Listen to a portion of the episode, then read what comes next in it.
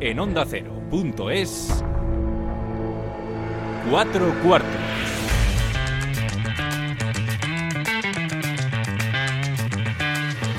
David Katz.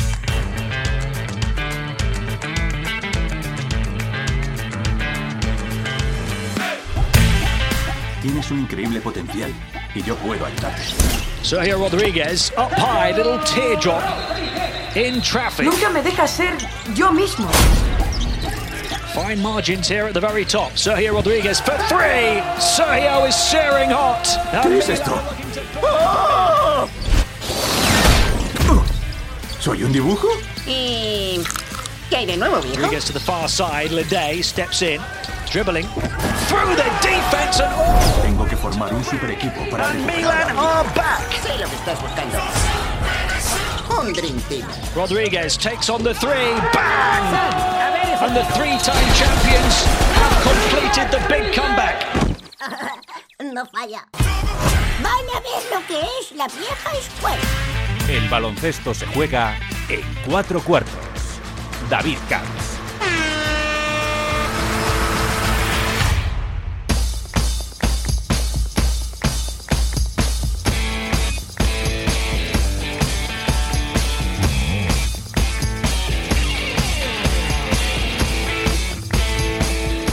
Qué ganas tenía yo de hablar con Gandalf el Blanco.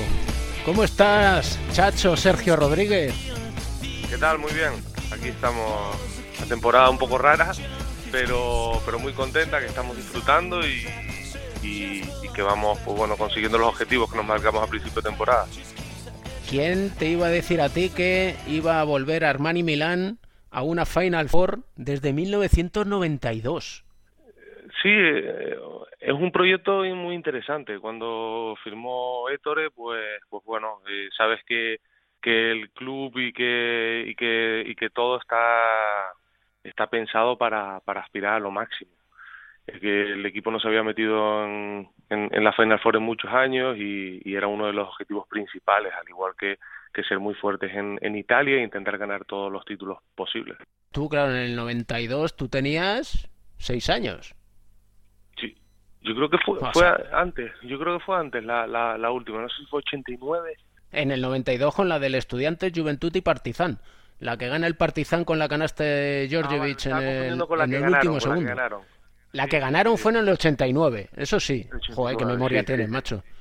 Vaya, bueno, vaya, que ahora eh, todos los datos estos han, han ido saliendo, era más, era más fácil. Hombre, de todas formas hay que decir a quien nos escuche que tú eres bastante estudioso de esto del baloncesto. Que no te A mí me una. gusta, me gusta, sobre todo es verdad que, que lógicamente la historia es complicado cuando cuando llegas a un club nuevo e intentas saber cómo, cómo ha ido en el pasado, porque todo eso se lleva un poco en el ADN del club. Y aunque no haya nadie eh, trabajando ahora de esa época, sí está en, en el ambiente. Así que es importante saberlo y, y, y conocer, y conocer cómo, cómo, cómo es la historia del club. En eso, para eso Ettore sí que hace bastante hincapié, ¿no? Sí, bueno, el día a día, la verdad que, que lo que podemos hablar, este ha sido un año muy intenso por, por todos los viajes, los partidos, entonces ha habido momentos en los que hemos tenido más tiempo de estar juntos y no tener tanta tanta presión por el partido inmediato y, sí puedes hablar más, pero pero lo cierto es que con el ritmo tan eh, tan intenso que llevamos eh, es complicado parar y, y tener una, una, una conversación diferente a lo que te ocupa en el día a día. De aquí a poco vas a buscar tu tercera Euroliga. Sería con el tercer equipo diferente. Real Madrid, CSK, eres vigente defensor, además del título. Sí, sí algo, algo complicado. Eh, bueno, he tenido una carrera eh, muy bonita. No, no, estaba planeado, pero, pero a medida que han ido pasando las etapas, pues me siento muy orgulloso de haber podido estar en, grandes equipos, en, ligas muy importantes, y ahora tener la oportunidad de estar en un club nuevo y, y disputar una Final Four, que al final, eh, con el formato de competición tan duro como es la Euroliga, eh, es importante el hecho de estar compitiendo el fin de semana de Final Four por, por ganar el título. ¿Qué opciones tenéis de, de ganar al Barça? El Barça ha jugado muy bien durante todo el año. Es un equipo muy regular, muy físico, con gran talento, con jugadores especiales y muy bien entrenados por Sara.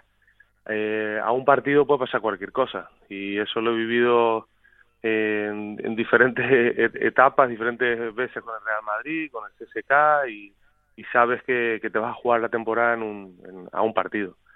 Eh, nosotros tenemos que tratar de hacer las cosas que venimos haciendo con confianza, del trabajo que hemos hecho durante todo el año. Tenemos un equipo eh, con talento, con experiencia y sobre todo guiados por Ettore, que, que está su duodécima Final Four. Así que, que el camino lo sabemos, eh, nos da seguridad el tener la experiencia de, de saber lo que nos enfrentamos y después pues tendremos también que tener suerte ese día de que las cosas salgan bien aunque haga 30 años que no está el equipo en, en, Final Four, sí que es verdad que no sois un club o un equipo novato en cuanto a saber ganar.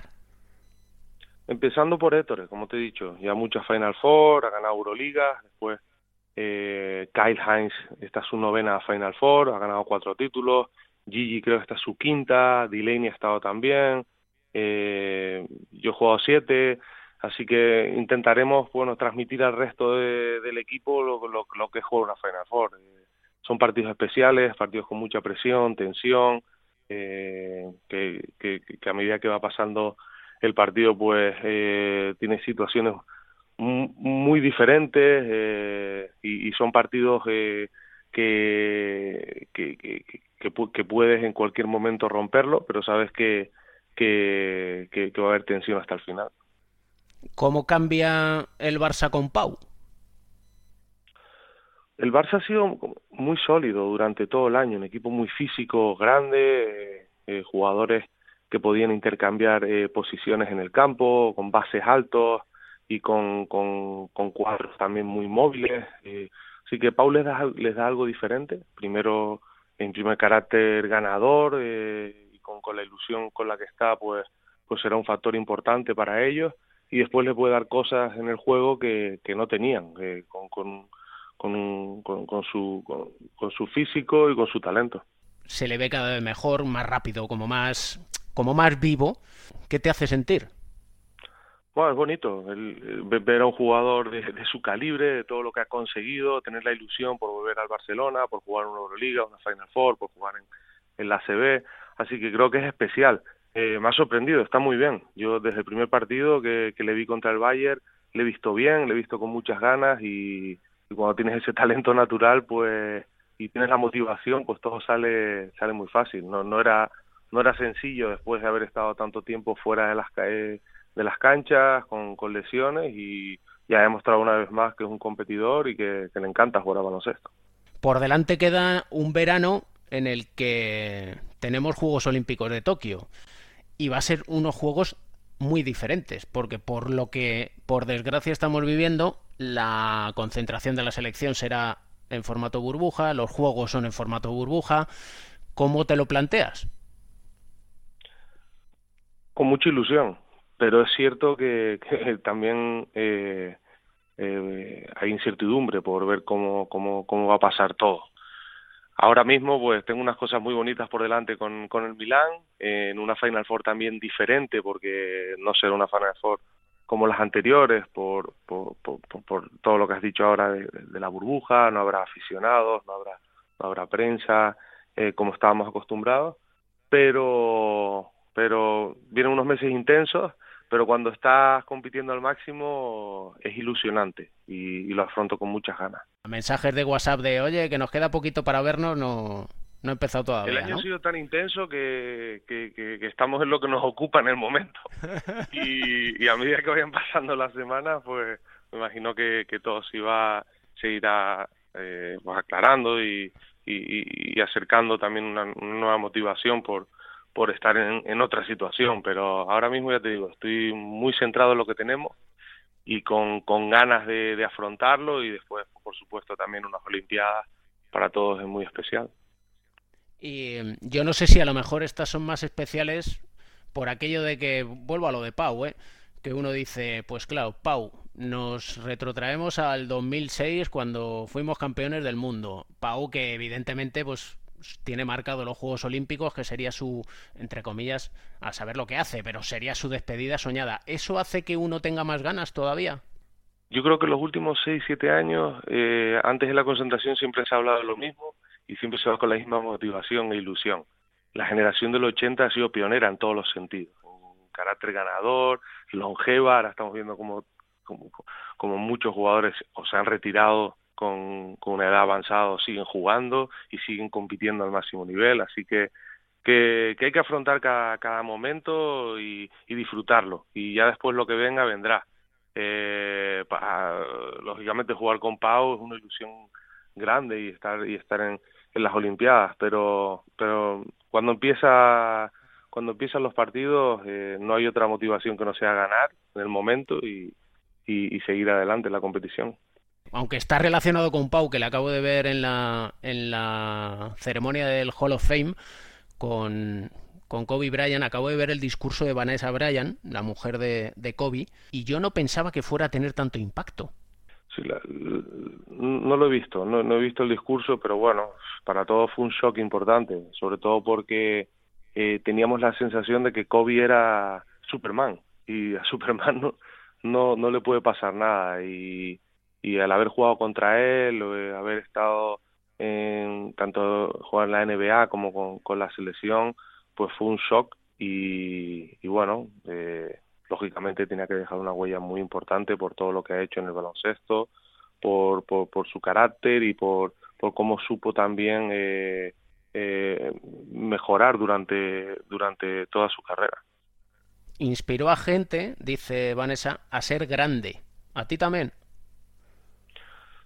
Bueno, imagino que sí. Eh, el haber jugado con él, eh, eh, contra él, te vas dando cuenta en los partidos, en cuando va avanzando la liga, de que no tiene límites y siempre quería quería más. Eh, eso fue importante para, para todos los que estábamos un poco en, en, ese entorno de, de, del baloncesto, de ver que aunque llegases a lo máximo, querías seguir creciendo y seguir mejorando y todo el trabajo que puso con, con, su calidad, pues, pues era algo, algo, algo increíble.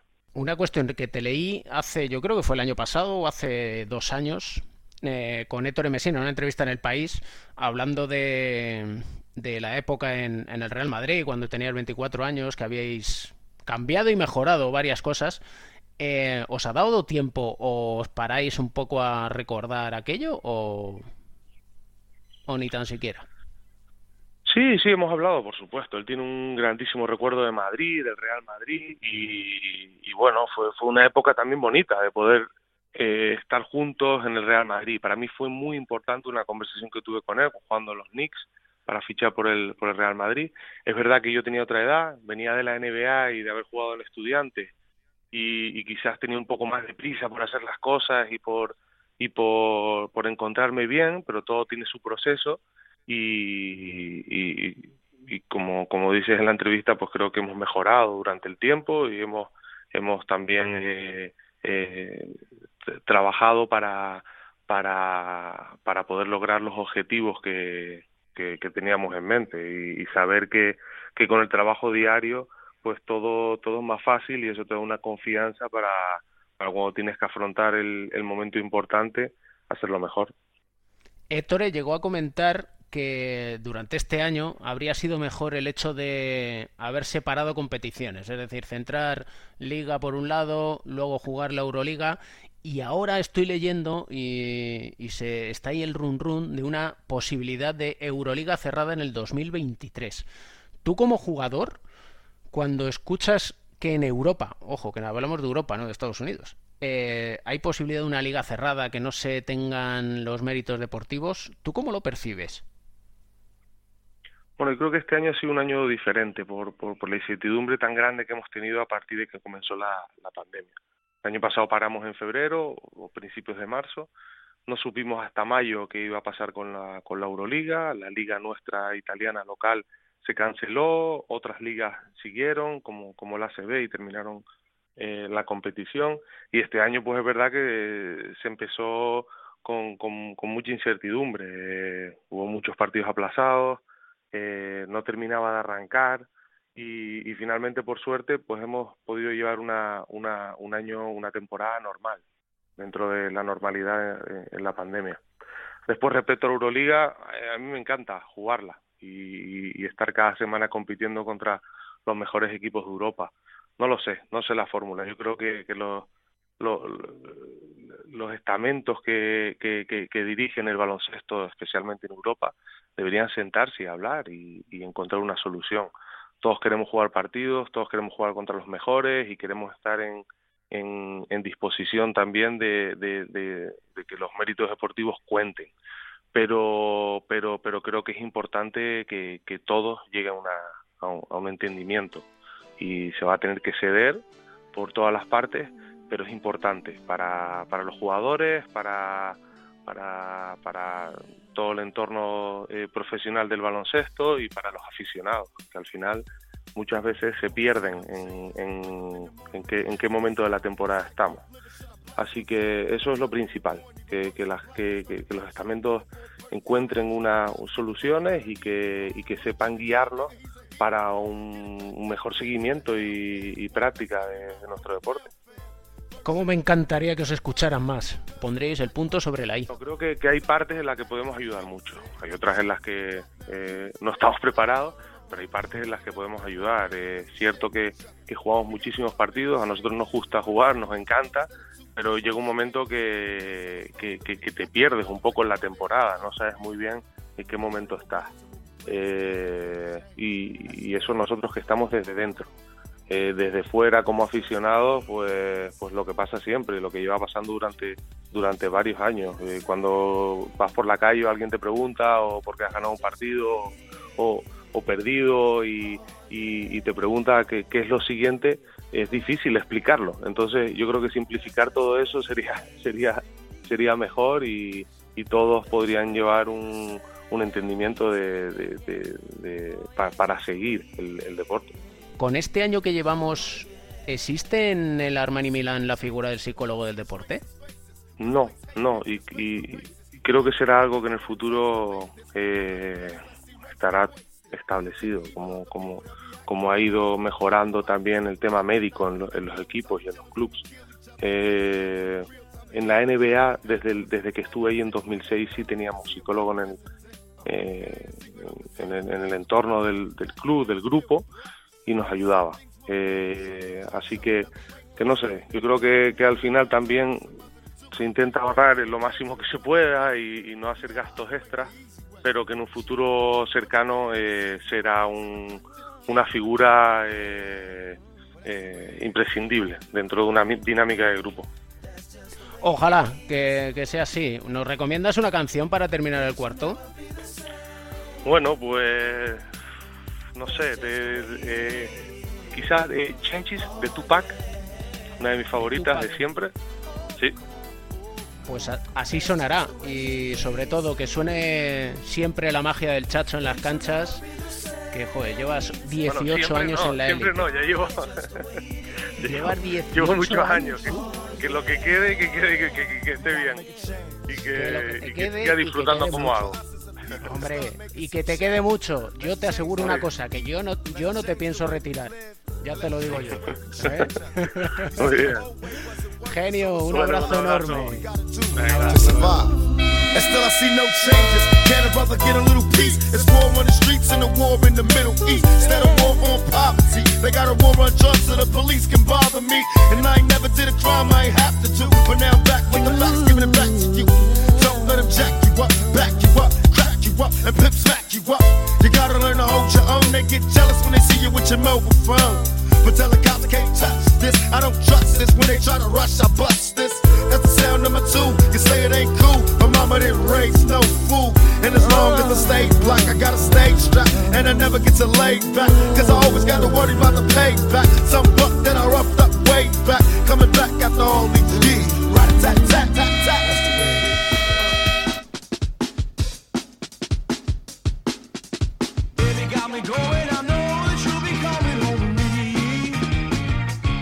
Analistas, Pepe Catalina, Joe Llorente, bosses, jefes, Llorente Catalina, ¿cómo estáis? Muy bien, estupendamente. Encantado de estar aquí con, con todos nuestros oyentes y con vosotros también. Faltaría más. Pues igual que yo, aunque suene repetitivo cada semana, pero es el sentimiento sincero. Eh, Joe, ¿te molesta la música de fondo o...? No, no, no. no, no. Pepe, ¿ves? Hay que, hay que marcarle el, el ritmo. ¿eh? No, pero está bien, porque esta vez lo que estás haciendo es primero preguntas y luego actúas. Eh, en otros programas primero has disparado y luego has preguntado, y eso con el boss no es lo más recomendable. Sí, sobre todo... Efectivamente. Me hace- El orden de los factores altera el producto. Sí, y tanto, que se lo digan a Keanu Reeves en Matrix, esquivando las balas, así estoy yo. Porque sinceramente, eh, en nuestras conversaciones privadas os planteo temas. La conversación que se puede contar, Pepe, es que Joe me dice, haz tu trabajo, haz tu labor, y digo, mira, ¿sabes lo que te digo? Que habléis de lo que os salga de los mismos. Entonces, si queréis hablamos del Chacho, de su ilusión por los Juegos Olímpicos y sobre todo de un aspecto que aquí hemos mencionado muchas veces, pero que lo resalte un jugador, pues digamos que nos da la razón. Y es que dice, em, llega un punto en el que a uno le preguntan qué es lo que viene después y es muy difícil explicarlo. Habría que simplificar las cosas para que la gente sepa a qué estamos jugando. ¿A qué te refieres? ¿Al calendario tan cargado que Calen- tienen que llevar por la Eso es. Claro, calendario Bueno. cargado, Euroliga, Liga, ahora Pues las disputas que- entre unos y otros, que no hay meritocracia.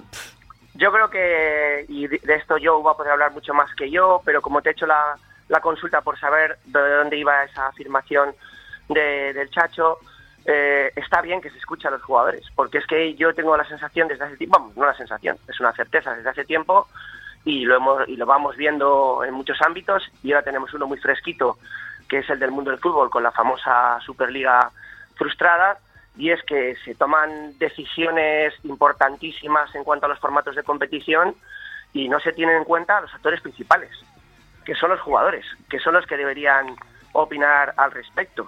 Eh, no se han tomado mu- muchas veces en cuenta, eh, y más ahora. ¿eh? Yo creo que si antes había muchas razones, ahora muchas más, cuando estamos todavía inmersos en una pandemia mundial, pues creo que con el asunto de los protocolos de la pandemia, recuerdo que fue una reunión a petición de los jugadores de ver cómo se iban a tratar las cosas y respecto a los calendarios, creo que también tendrían que tratarlo con ellos. Es decir, los que tienen que sufrir esto son ellos. Y si los jugadores te están diciendo que no sé dónde vamos, no sé lo que nos jugamos, no sé qué pretendemos, si te lo dicen ellos, que viven de ello y están en ello cada día y que estoy seguro que habrá semanas que no sepan en la cama del hotel en la que se despiertan, en la ciudad en la que se despiertan, imagínate para todos los que lo vemos ya un poco más desde fuera.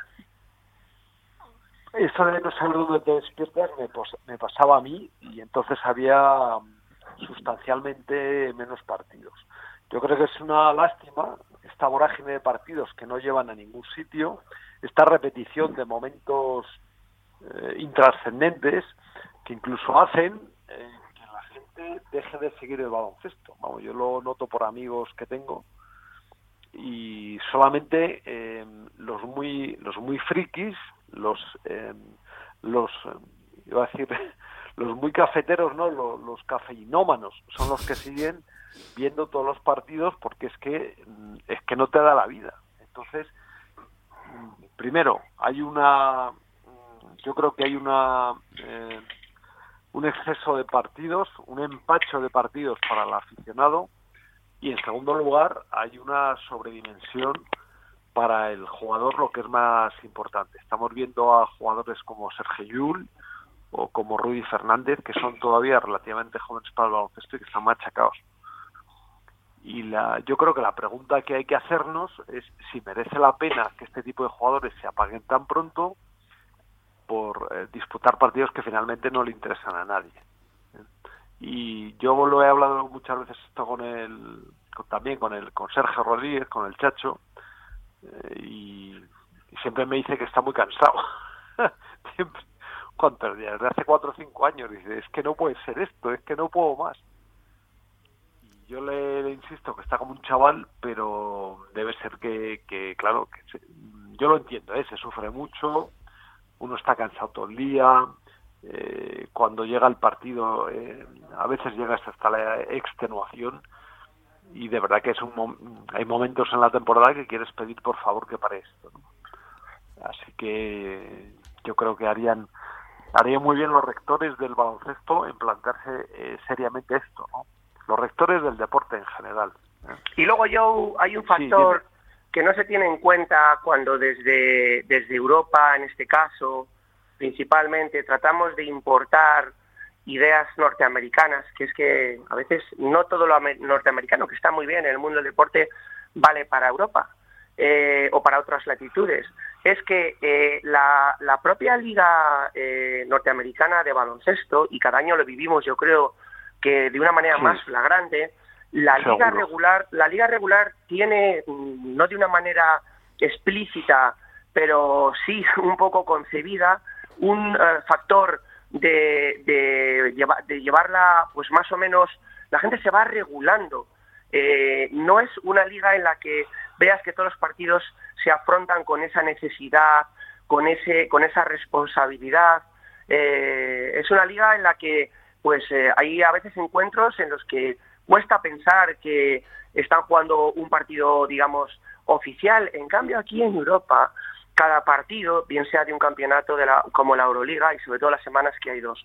Y los campeonatos en las grandes ligas, y Sergio Rodríguez juega en la liga italiana, más la propia copa que puedan tener allí también, es que cada partido cuenta, entonces estás sometiendo a los cuerpos y a las mentes, que cuando no están bien también repercuten en los cuerpos y viceversa, a un nivel de estrés que a mí me parece excesivamente exagerado. Y ahora le hemos metido el del COVID, que yo en, mi función eh, como director deportivo de un equipo de Leporo lo he, lo he notado también. Estamos hablando de, jugadores que han venido a países donde hay un siempre riesgo de, contagiarte y donde la vida que haces fuera del baloncesto es inexistente.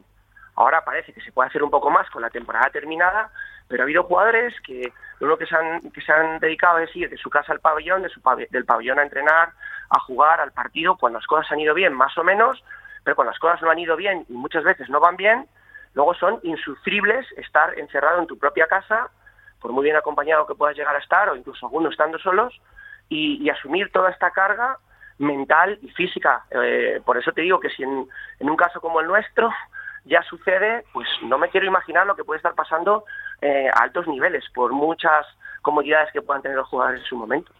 Y la solución, ojo, no es lo que propone eh, Bertomeu y la Liga, eh, la Euroliga, que es liga cerrada en el 2023-24, porque esa no es la solución. No, ¿cómo va a ser la solución? Es así. Eh, vamos a ver, más que la solución es el error, es decir, la solución primero es descargar, primero es cambiar eh, la, naturaleza de la competición y es que acuden los que se lo merecen. Eso es el primer error de base de siempre, que se lo está cargando todo y afortunadamente el fútbol ha hecho un ejemplo importante, contundente y con mucha repercusión de lo que no debería ser y lo que la gente no quiere. Eh, en el baloncesto quizá a veces necesitamos un poco más de voz popular entre todos. Y por otro lado, que el cerrar la liga no, no, no acorta el calendario. Por lo tanto, eso no es ninguna solución. Será la solución que ellos entienden que es la solución. Se, está muy claro que se ve que, hace mucho tiempo que no juegan al baloncesto de alto nivel. Bueno, ya hemos hablado muchas veces de las consecuencias que tiene de cerrar la liga y también valdría la pena echar un vistazo atrás y ver si realmente la Euroliga ha mejorado el baloncesto en Europa y la respuesta clarísima es que no es que antes la Copa de Europa era una competición muchísimo más seguida a nivel popular, que era una competición que se extendía en muchos países y que hay muchos de estos países que cuya liga se ha ido al garete precisamente por esta nueva fórmula. Estoy hablando de Grecia, estoy hablando de Italia, mientras que no han surgido, quizás de Rusia también, ¿eh? mientras que no han surgido apenas eh, nuevos países pujantes ni, nuevos clubes de dentro, ni nuevos clubes de dentro de esos países que tienen ligas ya muy contrastadas y, bastante prestigiosas porque al final, pues eso, las cartas ya están marcadas. ¿De qué vale que de repente ahora voy a poner un ejemplo totalmente hipotético? Diga alguien, diga alguien que en el en el AEK de Atenas ha habido de repente un patrocinador o un presidente que le encanta el baloncesto y le apetece que este club, que ha sido el de toda su vida, haga ruido y hace una inversión importante económica para tener una plantilla muy potente y luego ya no vas a poder estar en la Euroliga, no vas a poder llegar a la Euroliga porque a, a los únicos equipos que pueden estar de la Euroliga en Grecia a día de hoy son los dos que son queden como queden. Es que no hay por dónde cogerlo bajo mi humilde punto de vista. Y me pregunto yo, tan difícil es llegado a este punto, los jugadores están, valga la expresión, hasta el gorro. Eh, ¿Por qué no se hace una huelga?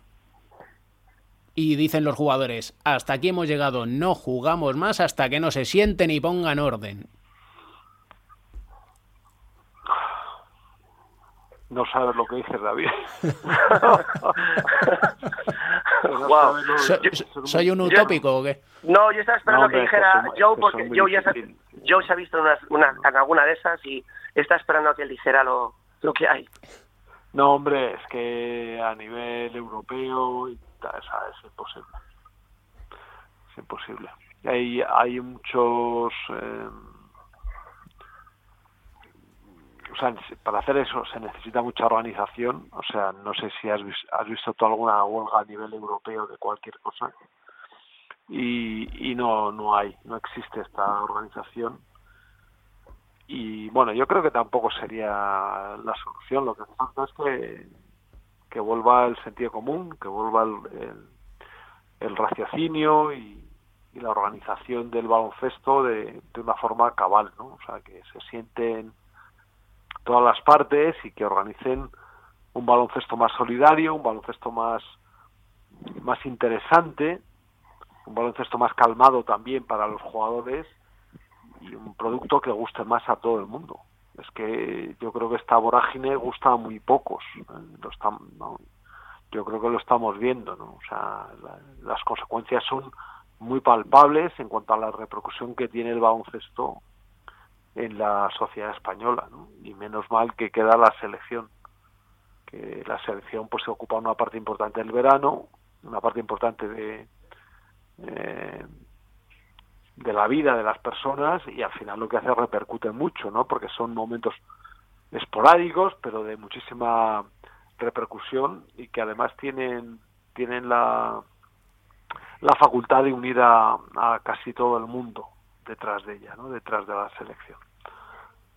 Pero no sé, está ahora mismo todo es un, un despropósito que no que no vamos que no no tiene no tiene un objetivo claro que es lo peor, ¿no? No tiene un propósito común que, que puedas vislumbrar, ¿no?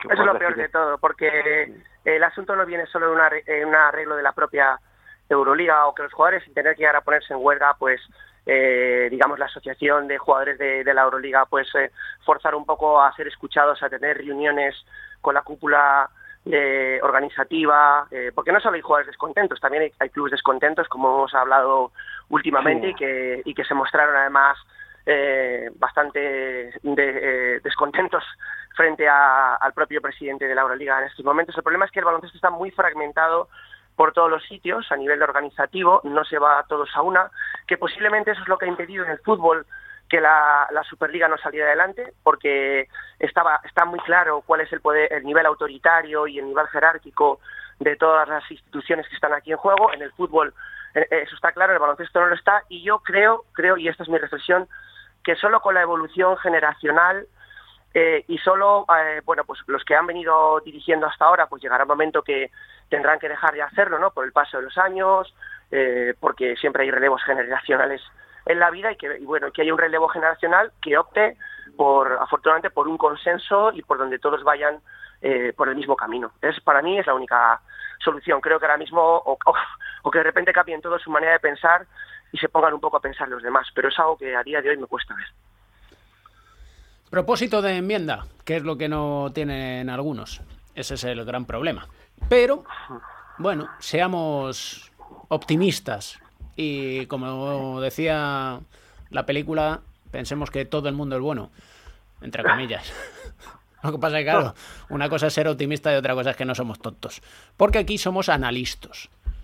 Muy bien. Como hilado, ¿eh? Vos, ojo. Sí, señor, ahí, ahí, ahí te he visto pletórico. La alergia incluso me deja un momento de lucidez. La semana que viene, próximo capítulo, hablamos de baloncesto, de la Final Four y de la final entre cuatro de la Euro. La, la final, la final de cuatro es la, la semana que viene, ¿no? Eso es. Eso es. Y también había 28. que tocar, David, que lo hablamos, aunque sea un poco por encima, que muchas veces nos centramos solo en, en Euroliga y en, en grandes eventos. Algo que ayer también eh, me comentabas eh, por vía interna de poder tratar es eh, el dolor, el drama Uh. que supone para ciertos clubes de ACB, algunos de ellos en peligro otra vez, con mucho rango y tradición, Cierto. el, de- el descenso. Sí, sí, que además es semana de última jornada. Últimas jornadas que terminamos esta semana. Jornada 38 y ojo, Bilbao Basket o Estudiantes acompañarán a Guipúzcoa Basket a la Leb Oro. Puf, Bilbao Estudiantes. Sí, dos equipos históricos. Veremos quién es el perjudicado de los dos. Un abrazo fuerte, como siempre. Pues veremos. Un abrazo. Otro para vosotros, buena semana.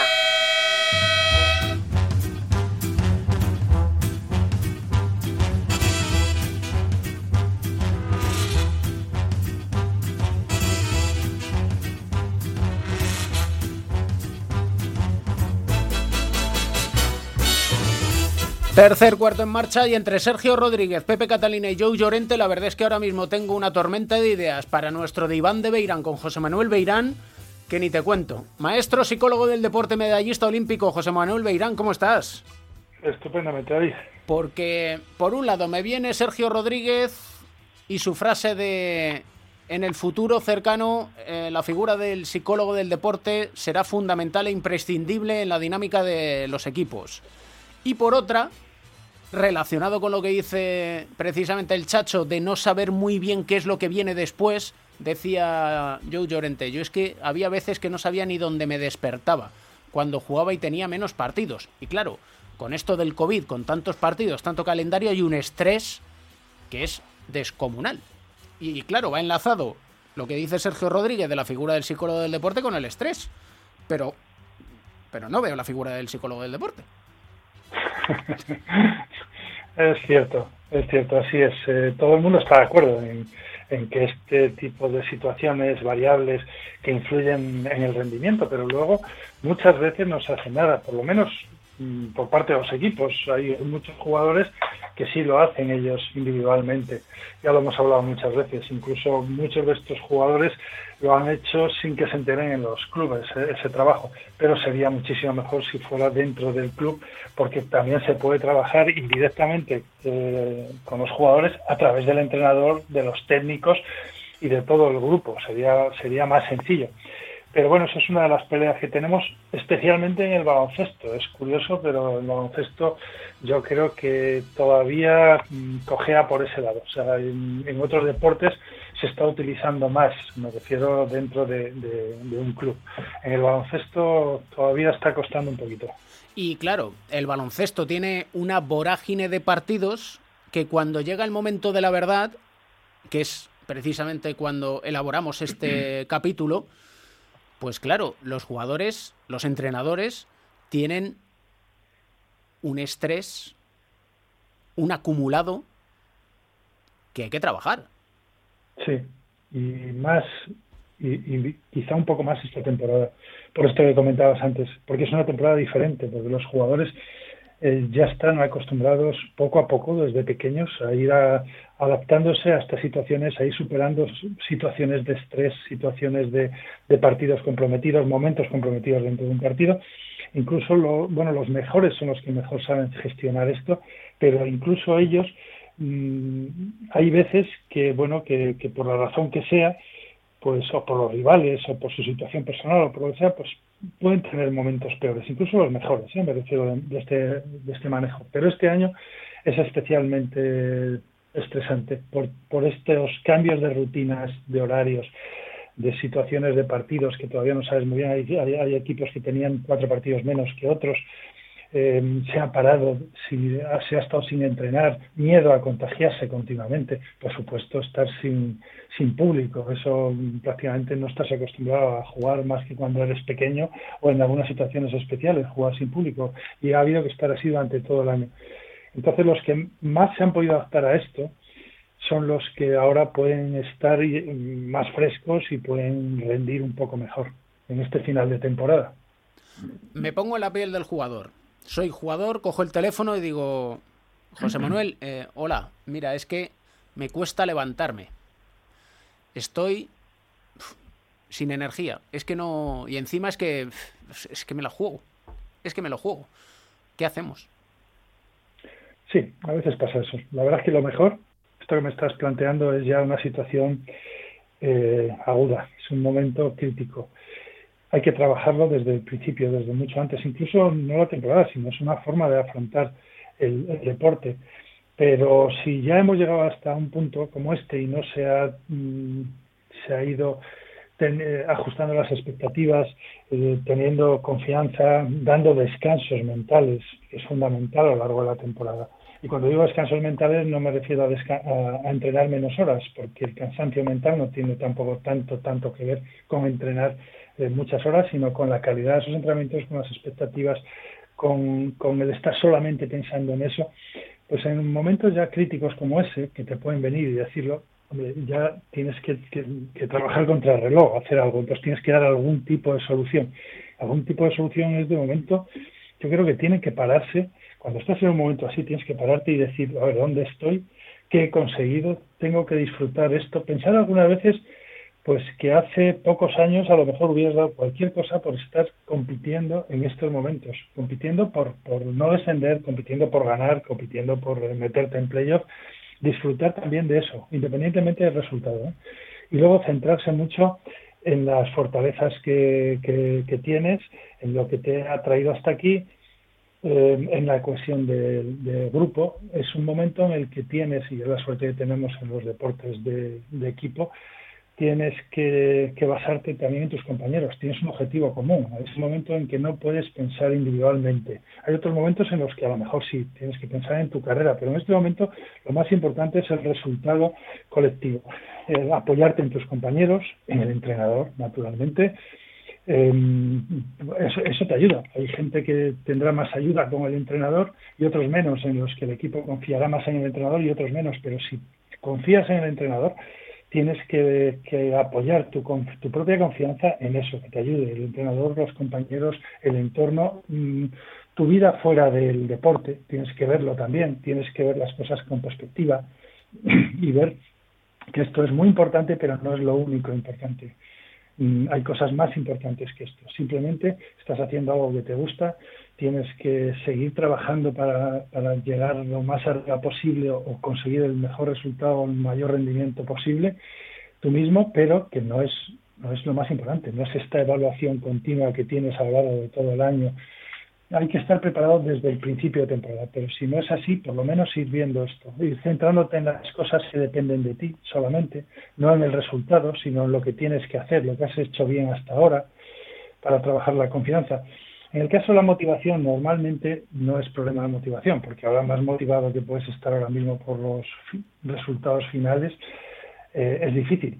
Es más importante que esa motivación vaya acompañada de confianza, de autoconfianza, en, que no quiere decir la confianza que vas a ganar, seguro, sino la confianza en tus recursos, que ya lo has hecho otras veces, que mm, tienes que intentar dar lo máximo posible y eso no te va a garantizar que ganes, pero por lo menos va a garantizar que consigas el, mejor rendimiento posible. Pasarte en las cosas que dependen de ti. Y has mencionado una cuestión que también habla Sergio Rodríguez y es, tienes que pararte. Pero decía el propio Sergio Rodríguez, es que no da tiempo ni a pararse a hablar de cosas que no sean el baloncesto. Sí, es verdad. Tienes que pararte, es lo que decía yo. De vez en cuando tienes que parar y decir, bueno, estoy agobiadísimo por todo esto, pero paras y dices, bueno, ¿qué es lo que estoy haciendo? Lo que más me gusta, estoy compitiendo, no me va a garantizar que esto gane, que, que, que, consiga los resultados que yo quiero, pero tengo que disfrutar también de este camino. Y luego eso que dice eh, Sergio de que mm, llega un momento que solo hablas de baloncesto, viajas con tus compañeros, en este momento en la calle solo te hablan de eso, de los resultados, tienes que tener un, lugar que puede ser la familia, pueden ser amigos, puede ser tú mismo, sino en el que tengas que desconectar del baloncesto. Eso es lo que, cuando me refiero al descanso mental, me refiero más a esto que a decir, venga, hoy no hacemos nada. No, no es eso. Es hacer otras cosas, pensar en otras cosas y darle importancia a las cosas que de verdad lo tienen. El baloncesto ahora mismo puede ser lo más importante en tu vida para, eh, para muchos jugadores, pero no es lo único. Eso es muy importante. Lo que pasa es que esto se va trabajando poco a poco y se va trabajando desde pequeños incluso. El trabajo que, que tienen que hacer los entrenadores y los padres. Y por eso insistimos capítulo a capítulo, semana a semana, año a año, mes a mes, que la figura del psicólogo del deporte no es un gasto dentro de los clubes, sino que es una inversión. Y esa inversión obtienes un beneficio. Y ese beneficio, pues está en forma eh, de resultados o está en forma de rendimiento. Sobre todo de rendimiento. Luego los resultados ya vaya usted a saber. Siempre Lo más es- importante es que todas estas cosas que puedes aprender con el deporte, luego te van a funcionar para cualquier otra cosa que hagas en la vida. Cuando dejes el deporte, cuando tengas que buscar trabajo, cuando estés trabajando en otra cosa, en tu vida familiar, centrarse en lo que depende de ti, ver las cosas con perspectiva, eh, centrarse, eh, ver, ver las amenazas como retos, es lo que es unas cosas eh, que, que- que forman la, eh, el- eh, la fortaleza mental de una persona. Todo esto te va, a- te va a servir después. Formación integral, que denominamos. No es, otra, no es otra cuestión. Siempre aprendemos algo en nuestro rincón de psicología del deporte, en nuestro diván de Beirán. Un placer, maestro. Y para mí, muchas gracias.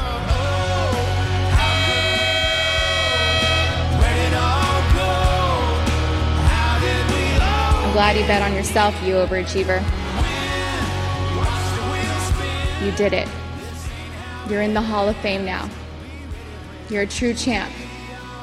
You're not just an MVP, you're an all time great. I'm so proud of you. I love you forever and always. Kobe Bean Bryant.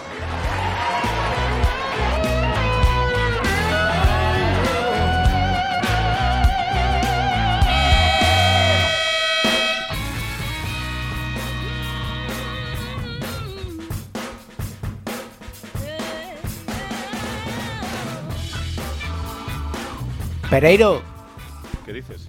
kick out the jump, motherfucker.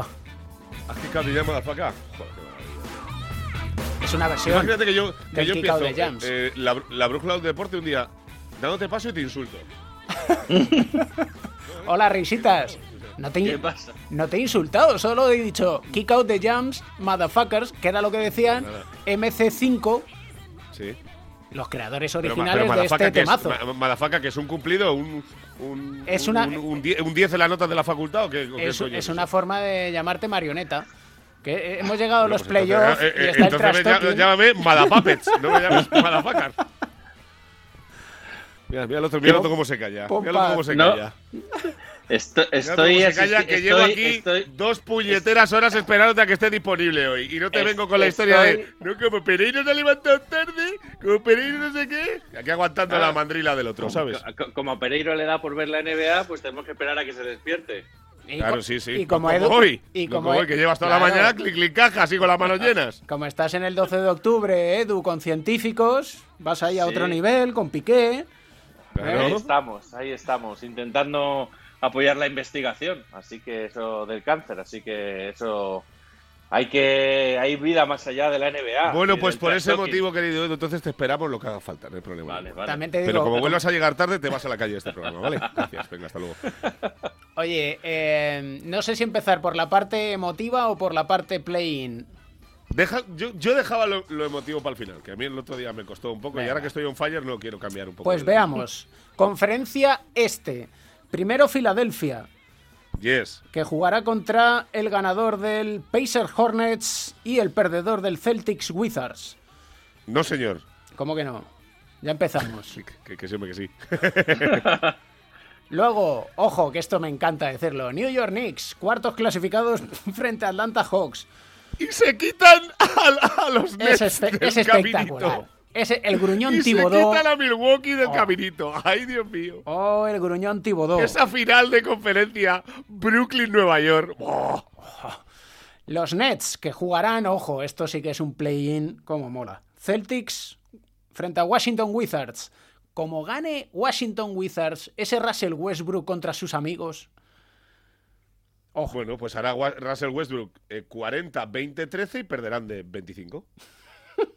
Oye, ¿no? oye, es- es- está- estáis yendo demasiado rápido incluso para mí. No sé si todavía tengo la mente en el hospital, pero me estoy perdiendo. Eh, Que, eh, Pereiro, ¿qué has dicho tú de que quién ha evitado a Brooklyn? Los Knicks. Claro, los Knicks. Quedando cuartos. Los Knicks han quedado cuartos. Porque y van por el lado de Filadelfia. Ya, pero que iban y a el, quedar y el que quede octavo. Quinto. Y, y- y Brooklyn está con el que quede séptimo y la otra y la otro cuarto de final que es eh, Milwaukee Miami. O sea que es. tú ves una final del este. Eh, Knicks Brooklyn, sí señor. Knicks Brooklyn. La Sí, final sí, lo de- te- de- además, además te digo de- una cosa. metro, ¿no? Me juego, me juego contigo una donación de médula eh, eh, de todos mis colegas. Somos ocho en el grupo. Si eso no pasa, los ocho para dentro. Vale, vale, pues hacemos una cosa. Si esto no sucede, tú tienes que conseguir que tus ocho colegas manden Sí. un SMS, ¿vale? Con Sí. la palabra Mateo al 28014 y así donan Ok. 1.20 al proyecto de investigación de, de Mateo con Vale. Antonio Pérez Martínez con la Fundación Cris contra el Cáncer. ¿Te parece? Es un euro 20. Me parece, y si, me parece y maravilloso. te digo y una encima, cosa, y si, sucede, si sucede, si sucede lo que tú dices, yo Sí. doblo la apuesta y mando 16 mensajes. ¡Oh, ¡Qué maravilla! ¡Qué maravilla! Cams. Yo me voy a sumar, pero por la parte del oeste. Venga, vale, ok. Es decir, el play-in Warriors-Lakers.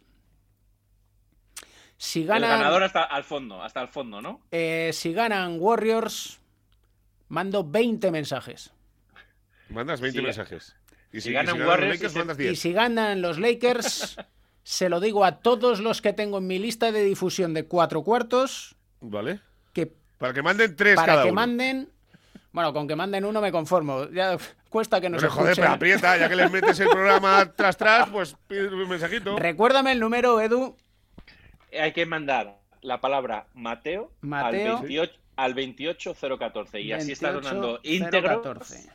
Donas íntegro un euro 20, que es un café, una caña que no nos estamos tomando por el tema del COVID eh, y así van íntegros a este proyecto de investigación para investigar la leucemia que superó Mateo con el proyecto de la Fundación Cris contra el Cáncer en el Hospital de, de La Paz. Es más, subo apuesta porque en la, ¿Y la, final del, ¿Y la final del oeste cuál ahí, es? ahí va a ir yo, porque primero ha sido Utah Jazz, que cruzaría Sí. o con el ganador de Memphis Spurs y el perdedor del Lakers Warriors, veríamos a ver Sí. quién fuera, y los cruces con Clippers y Dallas Mavericks, eso por un lado Sí. del cuadro, y el Y otro por lado otro, Denver, es Portland y Phoenix con el ganador es. del Lakers Golden State Warriors. correcto, con lo cual yo apuesto una final del oeste entre O sea, o sea, ya- Lakers, ya- o sea, Lakers- Utah. no, O sea, nos, nos estamos comiendo es- esto que para mí Ah, el siempre play-in. he, he he pe- he pensado que son muy importantes los preliminares. eso ¿no? es. O sea, Sí, no, nada, no vamos ronda a ronda. Nada, sino que nada. vamos a- No, no, no, no vamos ronda a ronda. Mencionamos las rondas, pero decimos quién gana los play-in, el partido que nos interesa y, y las finales de conferencia. ¿Cómo se nota, Edu, que tú siempre has sido un conquistador? A ver, David, que vas a decir en final de conferencia Mecheros contra Lakers, ¿no? Voy a decirme, eh, no, mecheros contra Lakers, ni hablar. Yo voy con Denver y Jordi Fernández. Entonces, Denver se, se zumba a los Lakers. Correcto. Correcto. Soy así, soy un loco. Soy un loco de la vida. 50 mensajes, me juego contigo, listo. Va a ser O sea, un. a ver, a ver, va- vamos a ver por partes. Que, que si me confundo yo, no me imagino a la audiencia, que es más lista que yo todavía. Utah, vosotros pensáis que Caen a la- la, la caen primera- a la primera. A las primeras, además es que te digo, sea mira, con Lakers o sea con Warriors, es, ¿no? es que van a ir con los Lakers, porque van a perder los Lakers contra Golden State. Entonces, Phoenix Golden State. Golden State gana a Phoenix. Entonces, Denver gana a Portland, gana a Golden State, gana al, al que fuera, que ya no sé quién iba a la final. Dallas se carga a Clippers y, y- y Utah juega con, con quién, con Memphis o con San Antonio, ¿no? Estoy viendo a Jordi Fernández hacer un Margasol. ¿Qué queréis que os diga? Yo, Un Margasol como el de esta temporada, entonces, entonces no gana ningún partido. Margasol de to- Toronto contra. Ah, vale, vale. A mí todo esto me está recordando la mítica escena del camarote de los hermanos Marx, que empieza a entrar gente ahí y al final es y Bueno, mira, yo voy a, duros. eh, escucha, Edu, voy a, hacer, duros. voy a hacer una rápida del, del, del oeste, A ¿vale? ver, sí. Eh, Los va a Lakers ser ganan. Utah, Utah Warriors, eh, Clippers Dallas, Denver Portland y Phoenix Los Ángeles Lakers, ¿vale? Bueno, ok, vamos allá. Utah Warriors, pasa a los Warriors. Sí. Clippers Dallas pasa a los mecheros. Sí. Eh, Denver Portland pasa a Portland. Y Lakers Phoenix pasa a Lakers. Denver Semifinales. Portland pasa a Portland. Denver Portland pasa a Portland, sí. Sí, sí, vale. Yo también soy amigo de Jordi Fernández, pero no soy un, Vale, un mamatori, como David, ¿sabes? Venga, vamos al lío. Ok, punto número dos. Eh, Utah. No, perdón. Utah sí. No, no, Warriors contra Warriors. Clippers. Pasa Clippers. Sí. Eh, Portland contra Lakers pasa Lakers. Vale. Y luego Mecheros Lakers en la final. Ahí ya ni te pregunto, vamos. No, bueno, ahí, ahí puede pasar cualquier cosa, pero 4-2 para los Lakers. Joder. La final contra el que gane del Knicks Brooklyn. Pasa a Brooklyn y entonces ya se parte la- el planeta Tierra por la mitad. eh, aparecen Kobe y Gigi en un holograma y entonces 4-0 para Lakers en la Te- final te- contra, te- eh, contra Brooklyn. Y eh, por el este, los dos os habéis cargado también a las primeras de cambio a Milwaukee. Yo, eh, yo es que no he dicho nada del este. Yo es que el este, como me cargo a los Celtics ya ante Washington, yo ya paso. ¿Sabes? He perdido. Si te cargas a los Celtics contra Washington, puedes jugar la primera ronda con Filadelfia. Ya, pero que luego pierde con Indiana. Nada, nada.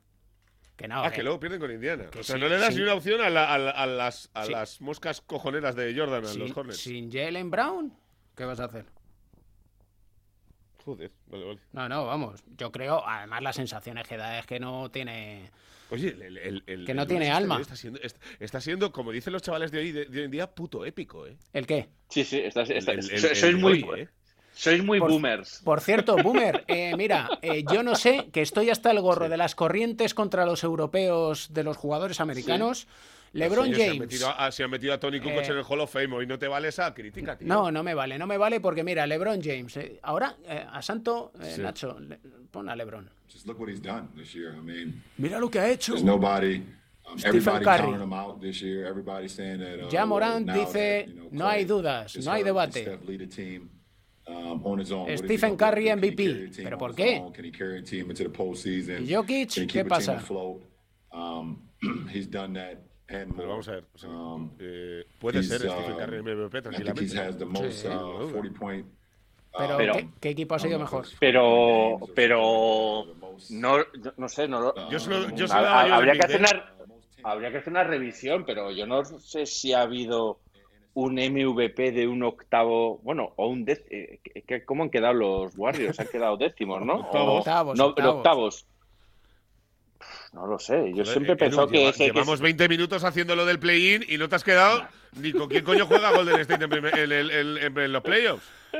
Los Eh, científicos. No, pero yo siempre he pensado que el MVP también es un premio a, a- Bueno, pues a la entonces a, Embiid. la trayectoria del equipo también, ¿no? Pues. Embiid. No sé, yo, yo, yo, Embiid, yo porque yo David en eh, le quiere dar el, el MVP a un tío que ha quedado tercero. Pero porque Denver va a ganar la NBA, que yo a que a mí Ah, no, se no, me ha ido la que olla. ¿Sabes lo que pasa? Que yo, de Nostradamus, eh, Rapel y Esperanza Gracia, que Claro. no sé ni ella el nombre que tiene, eh, No hace ni me gracia. quedo con ninguno de esos porque yo lo de la astrología y el futurólogo Yo no tengo ni solo la lo veo cuando veo que me ni va bien más encaminado un salseo, si no nada. ¿eh? Pero en fin. Em, momento emotivo. Venga, va, vamos allá. Kobe Bryant. Oye, estuvo muy entera Vanessa Bryant, ¿eh? Bueno, bueno, espectacular. Puf. Y aparte Pelos- tiene una, tiene una capacidad de, de ponernos nerviosos a los demás que es que mira a la cámara como si la fuera a matar, ¿sabes? Porque hay gente que yo que sé, que, eh, que, que duda un poco. Se va- Bueno, por ejemplo, Jordan. Jordan eh, y, y- y Tim Duncan, por ejemplo, cuando hablaron y Kevin Garnett lo mismo, joder, pues van bailando, van mirando a gente del público y tal y cual. No, no, Vanessa te mira a la puta cámara, ¿sabes? Pa, pa, pa, Sí, pa, sí, pa, sí. pa. Y, y- y claro, te quedas diciendo, es que me va a dar algo, ¿sabes? Y, a ella también le va a dar algo, pobre, que, el otro día lo pasó mal. Es que es, es brutal. Es, a mí me, me pareció muy, muy emocionante. Además, que, que ligó la parte más personal de Kobe con ese gen eh, ganador compulsivo, con la parte emotiva, ese padre de niñas, eh, esos guiños a Jordan mirándole por su eh, admiración máxima, ese- esa ansia de Kobe de, querer amasar y amasar títulos y de ser un ganador la frase esa de si alguien alguna vez apostar por alguien, apuesta por ti mismo. Yo creo que fue un discurso muy bien hilado eh, que recorrió perfectamente toda la trayectoria del Kobe jugador y del Kobe persona. Y yo creo que, esa parte la que a mí me gustó, eh, la parte que la, eh, reflexionaba sobre el dolor con el que había aprendido a jugar Kobe Bryant y esa devoción que tenía hacia sus fans, ¿no? Y cuando ella le preguntó, ¿pero por qué juegas si no puedes jugar? Tienes tanto dolor, ¿no? Y decía, es que a lo mejor hay un crío que ha estado ahorrando eh, para subirse el más alto de la grada, pagar 20 dólares y verme jugar y no le quiero decepcionar. Y que diga eso. A mí me recuerdo una vez que tuve la oportunidad de entrevistar a Michael Jordan y le pregunté por, por eso, de dónde sacaba ese espíritu ganador y me dijo, siempre me imaginaba que en algún lugar del pabellón habría alguien que me veía por, primera, vez, Sí, y me quería asegurar que comprobara en persona que todo lo que había escuchado alguna vez sobre mí era verdad. Y que esto estás hablando de, ganadores de frenopático. O sea, brutal. Yo, yo, te, yo, te, digo una cosa, Edu. Yo, el, el año de la retirada de Kobe, eh, eh, compré entradas para eh, ir a una turné de partidos que enlazaba el Lakers contra Chicago por ver a, Kobe contra Pau. Luego volvían a jugar Lakers contra Chicago y explicó ese día lo mismo que acabas de decir tú de la entrevista con Jordan, que yo me acuerdo cuando fui al primer Lakers Chicago, dijo, bueno, el primer Lakers Chicago lo juego porque viene Pau, lo juego 20 minutos porque no me puedo prácticamente ni mover y porque tengo la sensación de que ese día va a venir alguien que no me conoce todavía. Y hizo 16 puntos en la primera parte y ya no jugó la segunda. Y claro, luego no jugó el segundo partido y luego el tercero que fui era, eh, Lakers eh, perdón, eh, Clippers contra, contra Chicago, ya no tuve más opción, pero oye, por lo menos me llevé el, el viaje ese de decir, mm. mira, pues eh, hacía mucho que no le veía y había gente seguro que allí estaba por primera vez y lo explicó luego al final del partido, que no podía más, pero que había gente que estaba que estaba viniendo mm. por primera vez a verlo. Y por eso vamos a traer aquí la gramola.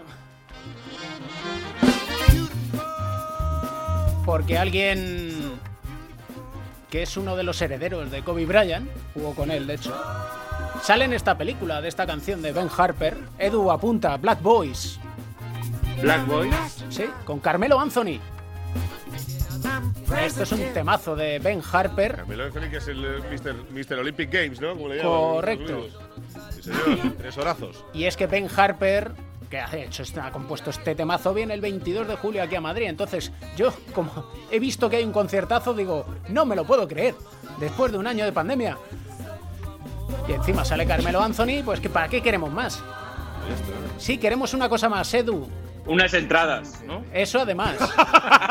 queremos entradas y queremos otra cosa. Y es que nos tienes que echar el cierre con la canción de Mateo, que la de hoy es de locos. Esto es de locos. Ah, pero, tiene una. O sea, tiene, un leitmotiv, por así decirlo. Es el, el Devórame otra vez, eh, pero además es la versión de Lalo Rodríguez, que suena así porque supongo habéis visto estos días un vídeo que se ha hecho viral de LeBron dando clases de salsa y se refiere a sí mismo como de salsa king. Es, tremendo, es tremendo. Pues ya sabéis. Eh, eh, escucha, pero te digo una, casa, te digo una cosa, ¿cómo baila? sí, bueno, bueno. Se, tiene más movimientos que todos nosotros juntos. Bueno, bueno, bueno. Es que tú haces eso y es una luxación, un esguince, tú. y ya hemos encontrado un buen motivo para sonreír. Para lo que quieras, querido mío. Venga. Nos vamos ya, ¿eh? Motivos para lo que quieras. Con esta salsita y el esquijama, flipas. El baloncesto se juega en cuatro cuartos. David Camps.